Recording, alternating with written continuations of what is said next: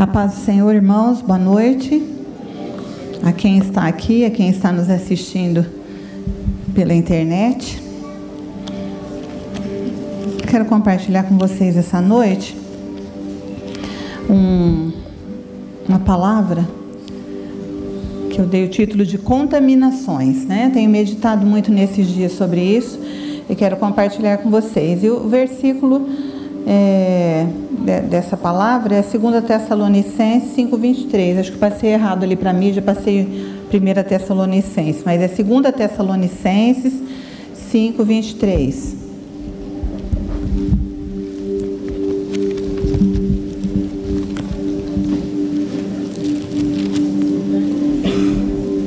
É a primeira mesmo, né?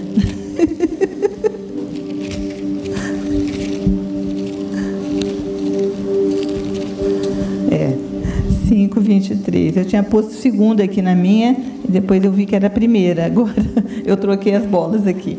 Mas é a primeira Tessalonicenses 5, 23. E o mesmo Deus de paz vos santifique em tudo, e todo o vosso espírito, alma e corpo sejam plenamente conservados irrepreensíveis para a vinda do nosso Senhor Jesus Cristo. Querido Deus, nós te agradecemos pela tua palavra. Te entronizamos neste lugar, te agradecemos pela tua presença. E eu oro neste momento para que a tua palavra possa abençoar a vida de todos que nos ouvem, Senhor. Esclarecer, trazer luz, discernimento, aperfeiçoamento, libertação para as nossas vidas, porque esse é o poder que ela tem, de nos transformar. Eu oro para que o Senhor cerque este lugar com a presença dos teus anjos, nos cubra com o teu sangue, Senhor e somente tu, Espírito Santo, tem a liberdade de agir nas nossas vidas neste ambiente. É todos aqueles que nos ouvem, em nome de Jesus. Amém.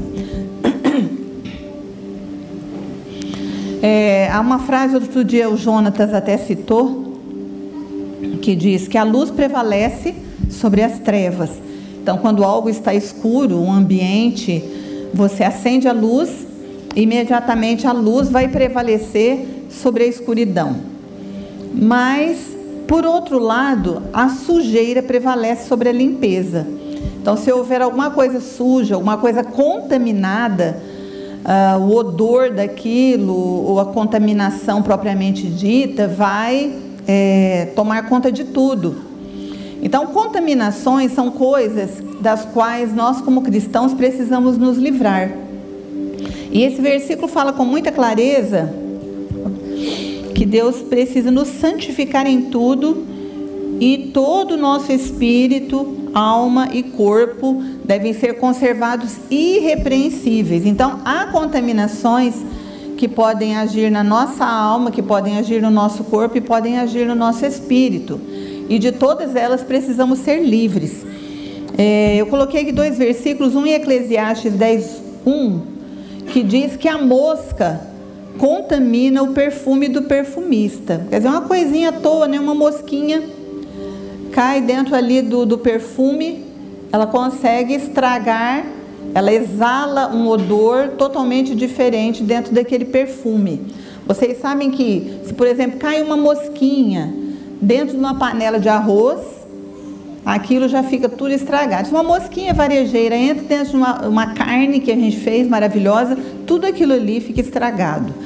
Então, algo pequenininho tem o poder de contaminar todo o resto. O apóstolo Paulo, tanto em Gálatas 5, de 7 a 9, como em 1 Coríntios 5, versículo 6, ele diz que um pouco de fermento leveda toda a massa.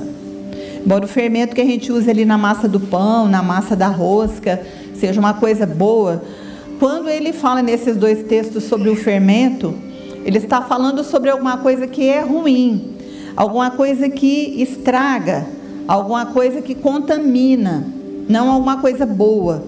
Então, como você põe ali um pouquinho de fermento, né? Numa, numa porção de coisa ali que você amassou, que foi farinha, leite, ovos, e esse fermento tem o poder de fazer aquilo crescer, ele vai invadir cada parte daquela massa Assim também a contaminação, ela tem o poder, mesmo sendo bem pequena, bem sutil, bem escondida, de contaminar todo o resto. É por isso que Deus diz nesse texto, através do apóstolo Paulo, que precisamos ser santificados em tudo e todo o espírito, alma e corpo, em todos os sentidos, precisam ser considerados irrepreensíveis. Quer dizer, que não haja nenhuma coisa digna de repreensão na nossa vida. Então eu quero falar um pouquinho hoje sobre essas é, contaminações. Né? Primeiro, sobre o corpo. É, o nosso corpo, quando você se torna filho de Deus, ele é feito templo do Espírito Santo. Em 1 Coríntios 6, de 19 a 20, esse eu quero ler junto com vocês.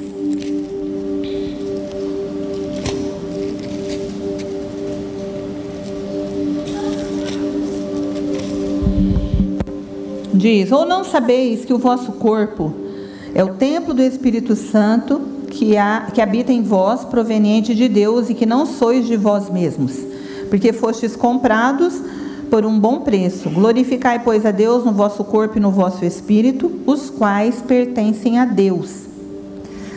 Então, o nosso corpo foi feito o templo do Espírito Santo, porque ele veio habitar em nós na nossa conversão. Então, tudo que acontece conosco, ele está ali presente, ele está participante e ele deseja influenciar. E nós não pertencemos mais a nós mesmos. Nós nos tornamos propriedade de Deus. Então, tudo que a gente faz que contamina o nosso corpo de alguma forma, é, estamos fazendo contrariamente à vontade de Deus. É pecado. Então, eu alistei aqui algumas coisas nas quais eu pensei que podem contaminar esse lugar sagrado. Eu até sempre me lembro de muitos anos atrás, quando eu conversei com um rapaz lá em casa e ele é, tinha praticado algumas coisas no seu namoro e eu falei assim para ele: Você é, já se deu conta de que enquanto você fazia essas coisas, você é templo do Espírito Santo?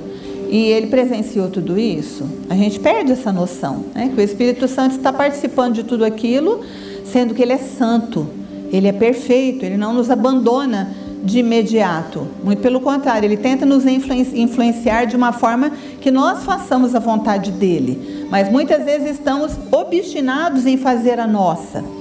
E é com isso que entristecemos o Espírito de Deus. Então, o nosso corpo pode ser contaminado.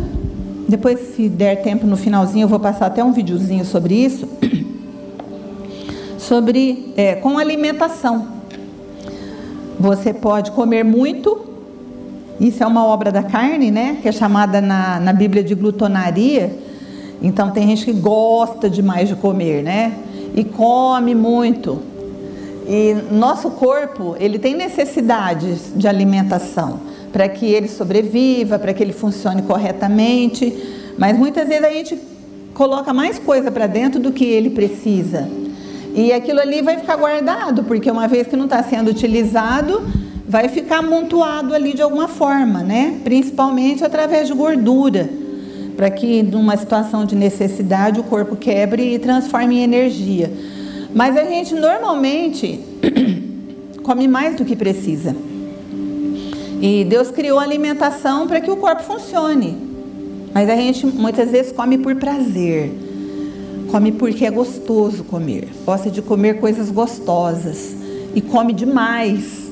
E isso compromete o bom funcionamento do nosso corpo. Às vezes a gente acha que isso é uma coisa boba. Que, por exemplo, que nós vamos ver daqui a pouco, a prostituição, a impureza é muito mais grave. Mas nós estamos comprometendo o nosso corpo, que foi feito santuário do Espírito de Deus. E quando foi feito o santuário do Espírito de Deus, é porque Deus tem o propósito de que a gente o sirva. E o nosso corpo precisa funcionar bem, ser saudável, para que a gente sirva a Deus até o último dia que ele determinou. Então, o excesso de alimentação, Paulo já define como uma obra da carne. E como todas as outras ali naquela lista que ele dá em Galatas 5:19, acho que até o 21, ele diz que não herdarão o reino de Deus os que tais coisas praticam. Então, a glutonaria é uma delas. O excesso de comida, o comer por prazer, o comer mais do que o nosso corpo necessita para que ele cumpra as suas funções. É, também os vícios. Há pessoas que se convertem com vícios e não abandonam os seus vícios. Vícios de fumar, de usar drogas, de beber, né? Tudo isso prejudica o bom funcionamento do nosso corpo. E nós sabemos, né? Nós temos às vezes familiares. O meu próprio pai faleceu porque ele bebeu demais e ele comprometeu o seu corpo e morreu muito novo por causa disso.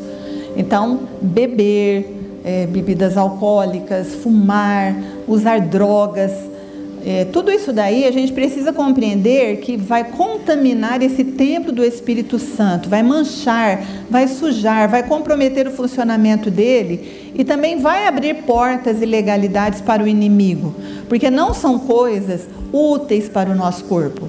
Tudo isso aí é inútil, precisa ser eliminado da nossa vida. Também a impureza. Antes da impureza, eu coloquei aqui o descanso de qualidade porque muita gente não descansa. Né? Esse videozinho que eu quero passar, se der, der tempo, fala disso também. É, há pessoas que dormem demais. Isso também é prejudicial para o nosso corpo. Né? O nosso corpo foi feito para estar em atividade a maior parte do tempo. Então, tem gente que dorme muito. E eu me dei conta disso, uma época eu fazia crescimento emocional com um grupo de mulheres, e tem um, uma, uma das aulas lá que a gente faz, é, a gente faz o círculo da nossa vida.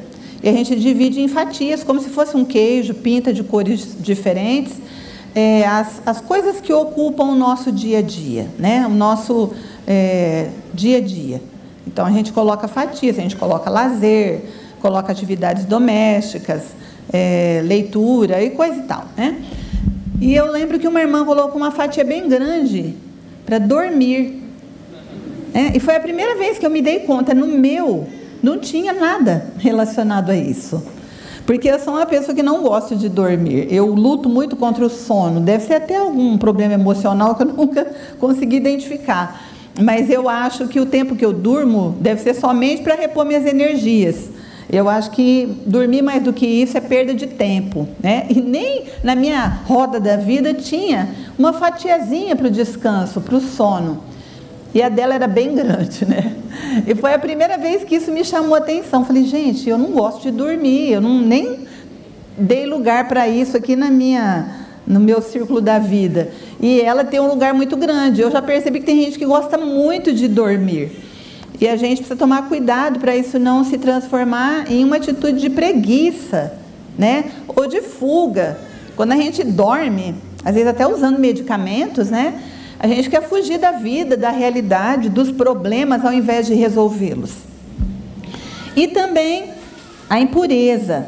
A impureza contamina o nosso corpo de uma forma bem real, que é a prostituição, tanto na forma de adultério, quando você se relaciona com uma pessoa que já é casada com outra, né?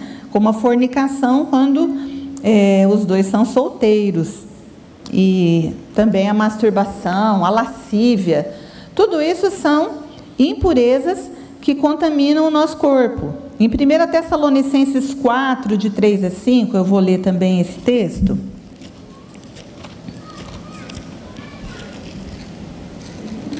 Aqui está escrito, porque esta é a vontade de Deus, a vossa santificação, que vos abstenhais da fornicação e que cada um de vós saiba possuir o vosso corpo em santificação e honra.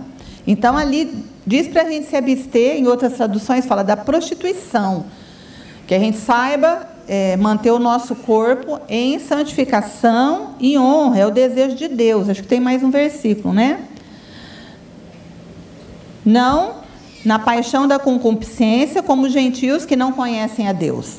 A minha Bíblia fala sobre lascívia, eu gosto mais da tradução aqui da minha Bíblia o 3 de 4 a 5.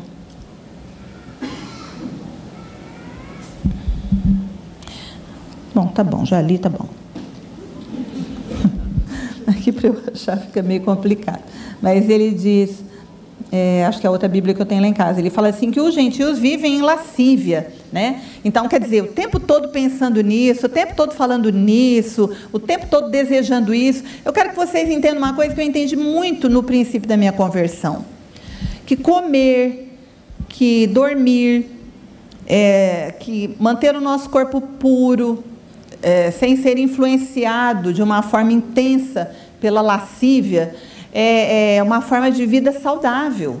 Deus não criou a gente para comer, não, Deus não criou a gente para dormir e não criou a gente para impureza.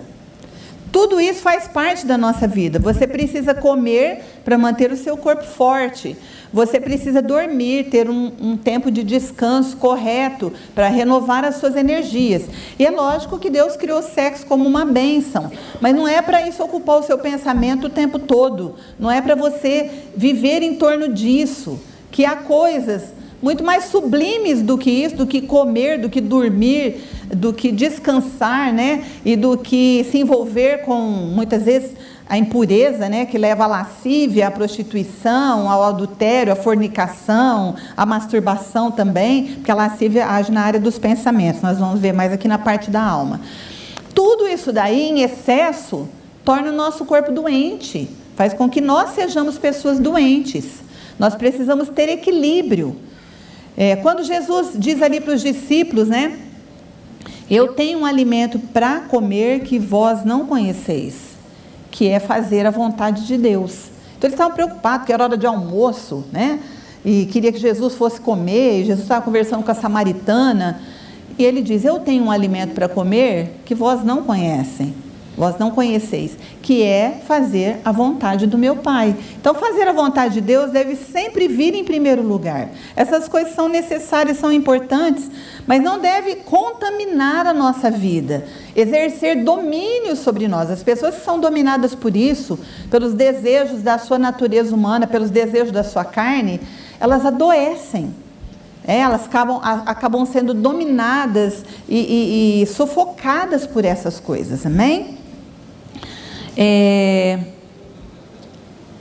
no versículo 15 a 16, ali de 1 Coríntios 5, é, fala também sobre isso. 1 Coríntios 5, do 15 ao 16. Não sabeis vós que os vossos corpos são membros de Cristo? Tomarei, pois, os membros de Cristo e faloeis membros de uma prostituta? Não, de certo que não. Ou não sabeis que o que se ajunta com a prostituta faz-se um só corpo com ela? Porque serão, disse Deus, dois numa só carne. Tem gente que não tem noção disso, tem jovens hoje em dia que não tem noção disso. Quando Deus criou é, a, a vida sexual como uma unidade física que vai também unir todo o restante, ela não acontece só quando você se casa e entra debaixo da bênção do matrimônio. Ela acontece em qualquer momento em que um homem se ajunta com uma mulher. Então não era o propósito de Deus que isso acontecesse do jeito que acontece hoje em dia, né? É, desarvoradamente. Por quê? Porque com cada pessoa que você se une, você se torna um. E não só fisicamente, mas espiritual e emocionalmente também. São leis. As leis de Deus, elas são irrevogáveis. A lei da, da, como eu falo muito, né? A lei da gravidade, se você se jogar de cima de um prédio, se você tropeçar e cair lá de cima, o resultado vai ser o mesmo. E também, quando você se une a uma outra pessoa, sem estar casado com ela, mesmo que você seja ignorante a respeito dos princípios de Deus, você vai se tornar um com aquela pessoa. E vai se tornar um com a outra, com a outra, com a outra, com a outra, com a outra, com quantas pessoas você se envolver. Lógico que quando a gente nasce de novo, Jesus passa uma régua, né? Ele perdoa o nosso pecado, ele nos limpa, e a Bíblia diz que nós nos tornamos uma nova criatura. Agora você é responsável por guardar essa nova criatura em santidade. Se você continua com essas práticas, com essa vida corrompida, com esses vícios, né? com é, esse comer demais ou comer de menos, que também é um problema, dormir demais ou dormir de menos, né?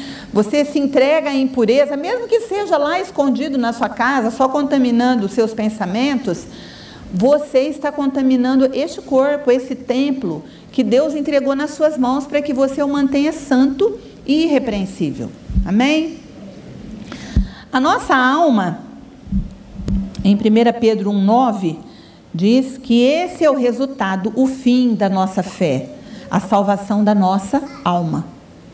Então, nós estamos aqui nessa vida Enquanto vivemos aqui, Deus está resgatando a nossa alma, que foi desequilibrada, avariada pelo poder do pecado. A nossa alma é muito rebelde. Então estamos num processo de redenção da nossa alma, de resgate da nossa alma. Ela está sendo salva enquanto nós vivemos nessa terra. E na nossa alma, é, não é aula de teologia aqui, mas para quem não sabe, ali reside nosso intelecto, né, nossa capacidade pensante, nossas emoções e nossa vontade. Aí é o grande problema do ser humano, a sua vontade. Enquanto ele não se rende à vontade de Deus, enquanto ele, enquanto ele não entende que a vontade de Deus é boa, perfeita e agradável, enquanto ele não se submete ao querer de Deus na sua vida, ele vai fazendo escolhas muito erradas. E às vezes são coisas pequeninas do dia a dia, mas que vão contaminando a sua vida. Para que nós tenhamos uma alma resgatada, redimida, saudável, precisamos nos alinhar com os princípios de Deus. Então, nós contaminamos a nossa alma como? É, na verdade, com o que a gente ouve, com o que a gente fala e com o que a gente sente. Tudo isso entra em nós e faz um depósito ali.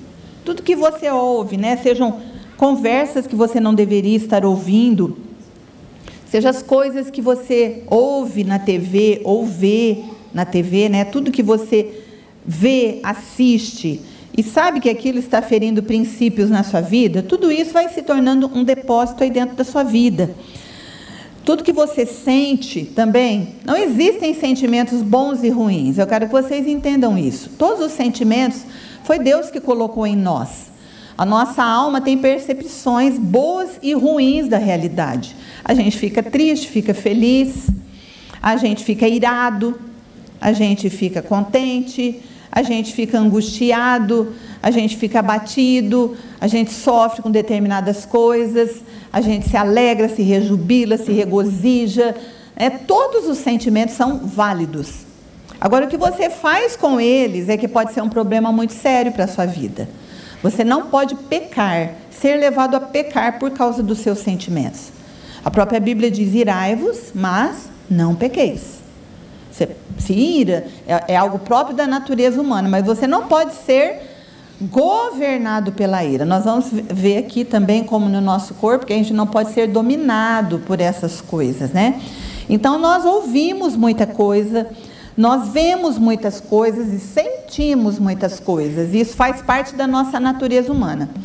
Agora, se você não escolhe o que você vê, o que você sente, o que você ouve, você infelizmente vai falar tudo aquilo que está dentro de você. Tudo aquilo vai vir à tona em forma daquilo que você fala. Então, a, a em Mateus 12, 34, diz que a boca fala daquilo que está cheio o coração. Então, o nosso coração vai recebendo esse depósito, né? Tudo aquilo que você vê, assiste, os filmes, em, em vez de você assistir um bom filme cristão, alguma coisa boa que vai edificar a sua vida, vai aumentar a sua fé, você fica assistindo umas.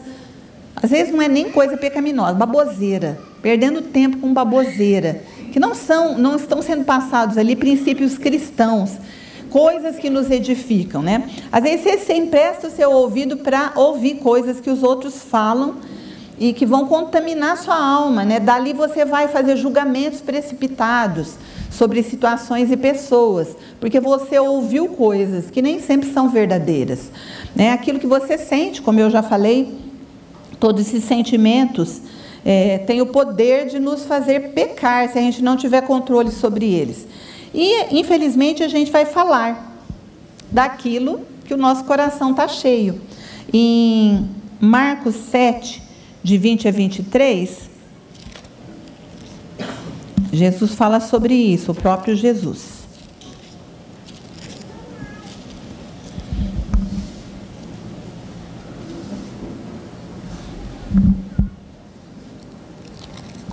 de 20 a 23. E dizia: O que sai do homem não contamina o homem, porque do interior do coração dos homens saem os maus pensamentos, os adultérios, as prostituições, os homicídios, os furtos, a avareza, as maldades, o engano, a dissolução, a inveja, a blasfêmia, a soberba e a loucura. Todos estes males procedem de dentro e contaminam o homem. Tá? Então, ó, eu, eu, li aqui o primeiro versículo, eu disse que não, né? Mas Jesus diz, é, falou assim, e dizia, o que sai do homem, isso contamina o homem. Então, o seu coração é aquele depósito, né? O coração de muita gente, mesmo cristão, é uma curva de rio. Para tudo quanto é tranqueira ali. Aí é quando ele abre a boca, ele abre a boca e sai aquela tranqueira tudo pela sua boca, porque a boca fala do que está cheio o coração. Então a gente mede muito o que está dentro de uma pessoa, o que está guardado ali, o que ela vê, o que ela pensa o tempo todo, o que ela ouve, o que ela sente quando ela abre a boca e fala. Ela despeja tudo aquilo que foi acumulado no seu coração. E a nossa alma vai ficando contaminada por tudo isso, por tudo aquilo que você acumulou no seu coração. Então você tem que pensar: a sua boca é uma torneira da qual jorra água limpa?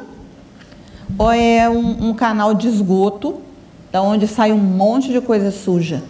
Às vezes você não fala palavrão, né? Às vezes você não, não fala blasfêmias contra Deus, você não fala mentiras, mas você tem um linguajar que não é edificante, um linguajar que não condiz com a nova vida que você recebeu. Então você tem que parar para pensar como que você está enchendo o seu coração, com o que você está enchendo o seu coração. Porque muitas vezes o seu coração está contaminado. E Tiago diz aqui, em Tiago 3,11, uma coisa que nos, nos deve fazer pensar, nos chama muito atenção.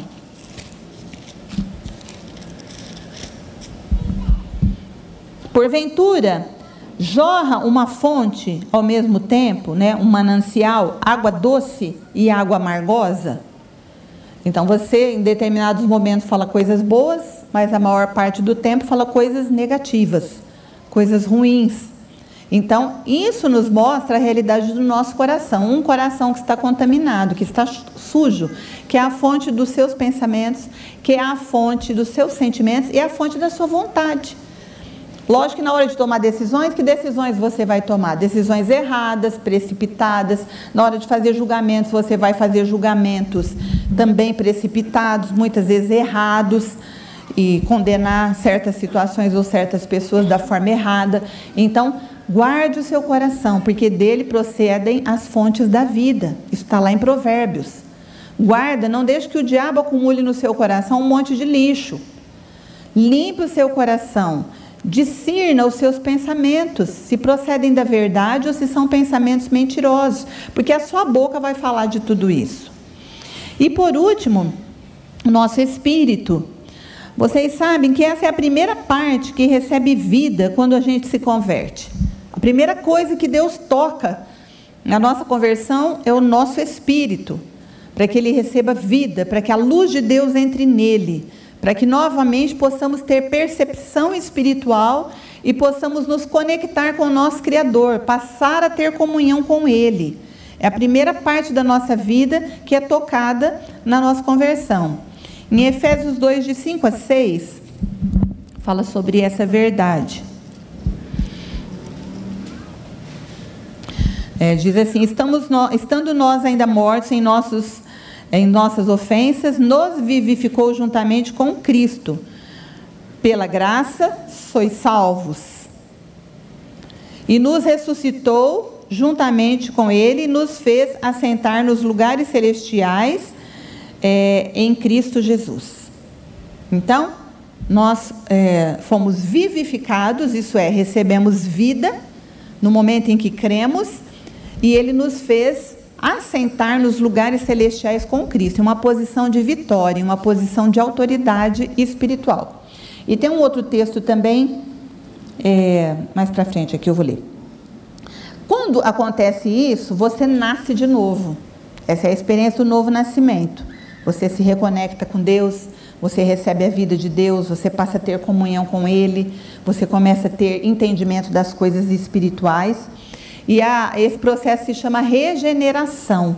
É quando nos tornamos filhos de Deus, nos tornamos parecidos com Jesus. E a cada dia que passa, devemos nos tornar mais parecidos com Jesus. Os cristãos pensam que só o seu corpo ou a sua alma podem sofrer contaminações, mas também podemos ter contaminações em nosso espírito.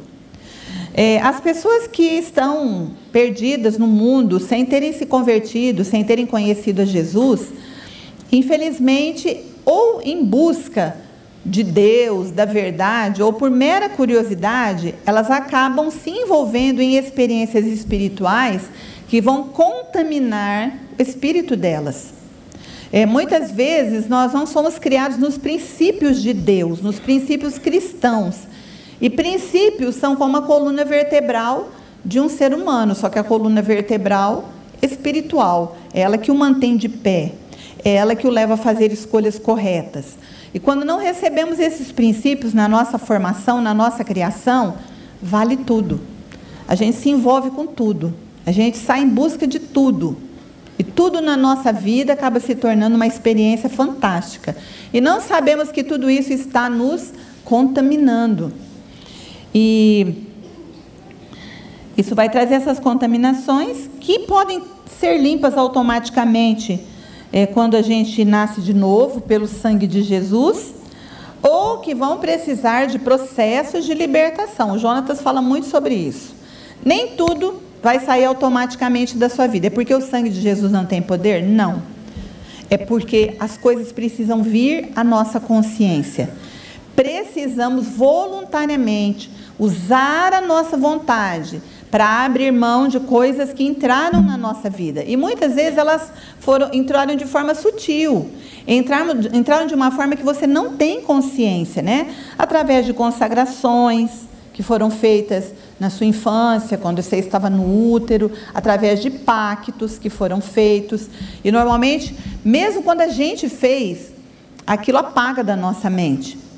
Quantas pessoas vão, vão se convertem e vai vindo à luz? Coisas que fez, atitudes que teve, ou então de repente alguém conta da família, né, algum tipo de consagração, para que essa pessoa tenha consciência e possa voluntariamente renunciar aquilo. Porque enquanto isso não acontece, o inimigo, ele tem uma legalidade na nossa vida.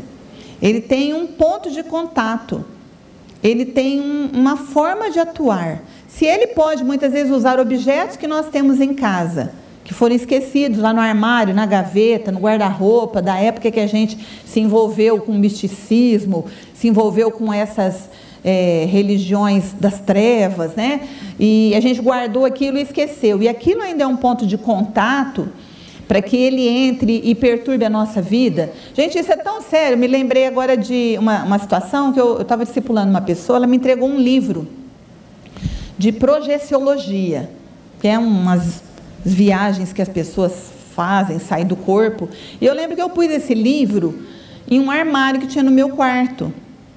E um dia eu estava dormindo e eu tive um sonho que vinha uma pessoa, ela era oriental, é, uma mulher com o olho puxadinho, e ela me pegava pelo pescoço assim e começou a me enforcar no meu sonho. E eu acordei e eu estava sendo enforcada mesmo, perdendo a respiração. E eu clamei pelo sangue de Jesus, né? Orei, repreendi, eu sabia que era um ataque maligno. E quando passou, a primeira coisa que o Espírito Santo trouxe na minha mente, joga fora aquele livro. A primeira coisa, eu tinha até esquecido que aquele livro estava no meu quarto. E Deus me lembrou naquele momento. Então, isso é um ponto de contato. Às vezes, na sua casa, na casa de pessoas que você está discipulando, tem essas coisas e Deus precisa revelar. Eu lembro quando a gente discipulou a tia da Elisandra, a Márcia, eh, eu orava muito para Deus revelar as coisas que ela tinha guardado ali, porque ela mesma não tinha consciência. E ela muitas vezes ia mostrando para mim, ela nem falava, parece que ela tinha um medo de falar, né? Ela apontava assim, eu falava, tem alguma coisa aqui? Ela fazia assim, assim com a cabeça. Aí eu abria, parece que a hora que eu abria, assim, vinha aquele monte de capeta em cima de mim, assim, eu sentia um ataque espiritual muito violento, e eu ia pegando na mão e falava, isso aqui, isso aqui, ela só fazia assim com a cabeça, né? Então, esses, essas coisas que a gente guarda, esquece, vai parar em cima do guarda-roupa, lá no fundo da gaveta, são pontos de contato. Então, imagina coisas que estão em você. Marcas que ficaram em você, de consagrações, de, de pactos que foram feitos, né? que você esqueceu, que você não teve conhecimento, mas o inimigo sabe. Então, há contaminações na sua vida espiritual que precisam é, ser quebradas. Você precisa passar muitas vezes por processos de libertação, porque isso dá legalidade ao inimigo, gera prisões. Muitos cristãos estão presos nessas coisas. Então ele não consegue prosperar. A vida dele anda em círculos. É, há ataduras, então coisas assim que bloqueiam a pessoa mesmo e ela às vezes nem sabe por quê. E o, é, são coisas sobre as quais o inimigo age. Então nós vemos situações na nossa vida que se repetem. A gente anda em círculos, isso pode, pode ser em área de enfermidades, a mesma enfermidade ataca aquela família, ou espíritos familiares, né, espíritos de ira, espíritos de violência, é, perdas, como eu disse já, enfermidades, coisas que acontecem de forma repetitiva, de tal forma que você percebe que ali tem alguma coisa errada. E isso prende a sua vida, você não, não consegue caminhar para frente.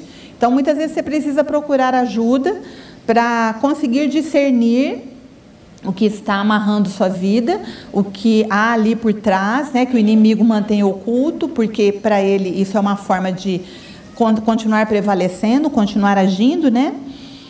E você ser livre. Deus quer nos fazer totalmente livres. Amém? Porque quando você é totalmente livre, você tem autoridade para pregar o evangelho para as outras pessoas e trazer libertação para a vida delas também. Nós, é, às vezes, cremos que fomos salvos só para não ir para o inferno. Só para que quando a gente passar dessa vida para outra, a gente vá para o céu. Mas não é isso só o propósito de Deus. Lógico que Ele quer nos dar uma vida eterna ao lado dele. Mas Ele quer fazer com que sejamos úteis em Suas mãos, vasos de honra nas Suas mãos, instrumentos seus para agora levar libertação aos que estão cativos. Mas se você permanece meio livre, meio cativo, se há coisas que prendem a sua vida, seja na área do seu corpo, seja na área da sua alma, seja na área do seu espírito, você não tem autoridade para prevalecer contra o inimigo. Você muitas vezes entra em batalhas espirituais, sejam elas pessoais, sejam elas em função de outras pessoas que você quer evangelizar, que você quer trazer para perto de Deus, e você é derrotado e não entende por quê. Né? Quando Josué entrou para tomar posse da terra, e de repente uma batalha bobinha, porque eles tinham acabado de marchar ao redor da, da muralha de Jericó e ela caiu. E isso gerou terror naqueles povos, os cananeus que estavam ali, eles tiveram que fugir.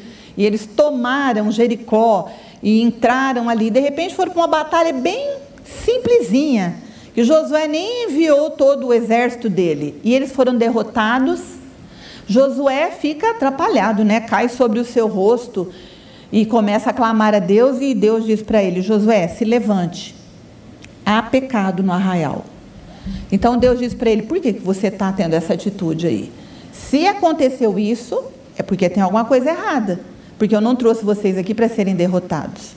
Então Jesus não entra na vida de nenhum de nós para que a gente seja derrotado, para que a gente seja envergonhado, para que a gente tente servir a Deus e as coisas comecem a dar errado. E o povo começa, ah, eu não vou servir não, e vem a retaliação do diabo, é muito violento. Não, irmãos, tem alguma coisa na sua vida que precisa de libertação, precisa de cura, precisa de restauração. E você precisa buscar ajuda, precisa buscar a Deus Precisa buscar discernimento espiritual para saber o que tem de errado. Qual a legalidade sobre a qual o inimigo ainda está prevalecendo. É, eu falei sobre os cananeus. Quando eles entraram na terra para possuir a terra, Deus disse para expulsar todos os cananeus dali, não deixar nenhum deles ali, que eram os antigos habitantes. Então, quando você se converte, o seu coração é como a terra de Canaã, está cheio de cananeu ali. Mas o que Jesus quer é que você, pelo poder do sangue dele, da autoridade que ele te deu, bote esses cananeus para correr. Você faça com que eles saiam da terra do seu coração. O povo de Israel expulsou-se os que estavam ali no meio e deixaram outros que habitavam nas montanhas. E aconteceu exatamente o que Deus disse: eles lhes serão por laço. E exatamente isso aconteceu com o povo de Israel. Aqueles cananeus que ficaram ali nas beiradas, que não foram expulsos completamente, trouxeram a derrota para o povo de Deus. Levaram aquele povo à idolatria, adorar os ídolos das nações ali ao redor. Então, não deixe nenhum cananeu permanecer na sua vida. Ele vai contaminar, seja o seu corpo, a sua alma, o seu espírito. Ele vai levar a sua vida à derrota espiritual. Deus não chamou você para ser um derrotado, Deus quer nos dar a vitória. Amém? E que nós possamos dizer, como Jesus. Vamos ver o último versículo aqui, João 14, 30.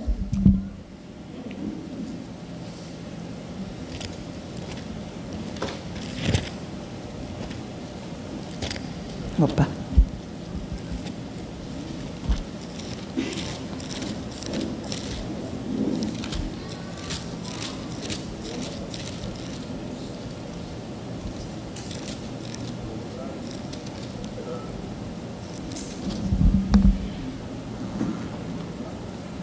Jesus está ali é, falando com o, os discípulos né, sobre a sua morte. E ele diz: Já não falarei muito convosco, porque se aproxima o príncipe deste mundo, mas ele não tem nada em mim. Então, irmãos, que você possa ter essa consciência, viver essa realidade. O inimigo não tem nada em mim. Ele não pode me afrontar, ele não pode me amedrontar, ele não pode prevalecer, porque ele não tem nada em mim. Tudo que era dele, eu já joguei fora. Agora, a única coisa que habita em mim é aquilo que vem de Deus. É a palavra de Deus, é o reino de Deus, é o amor a Deus, é a vida que Deus me deu, é a pureza com a qual Deus quer que eu ande, mantendo meu corpo, minha alma e meu espírito santos e irrepreensíveis, sem nenhuma coisa digna de repreensão agradáveis a Deus, para que Ele me use da forma como Ele quer e onde Ele quiser me usar. Eu seja uma pessoa bem-sucedida, eu seja uma pessoa que tenha autoridade, eu seja uma pessoa que os demônios se submetam, para que eu possa trazer libertação a todos que estão cativos. Amém? Vamos ficar em pé, eu quero orar com vocês.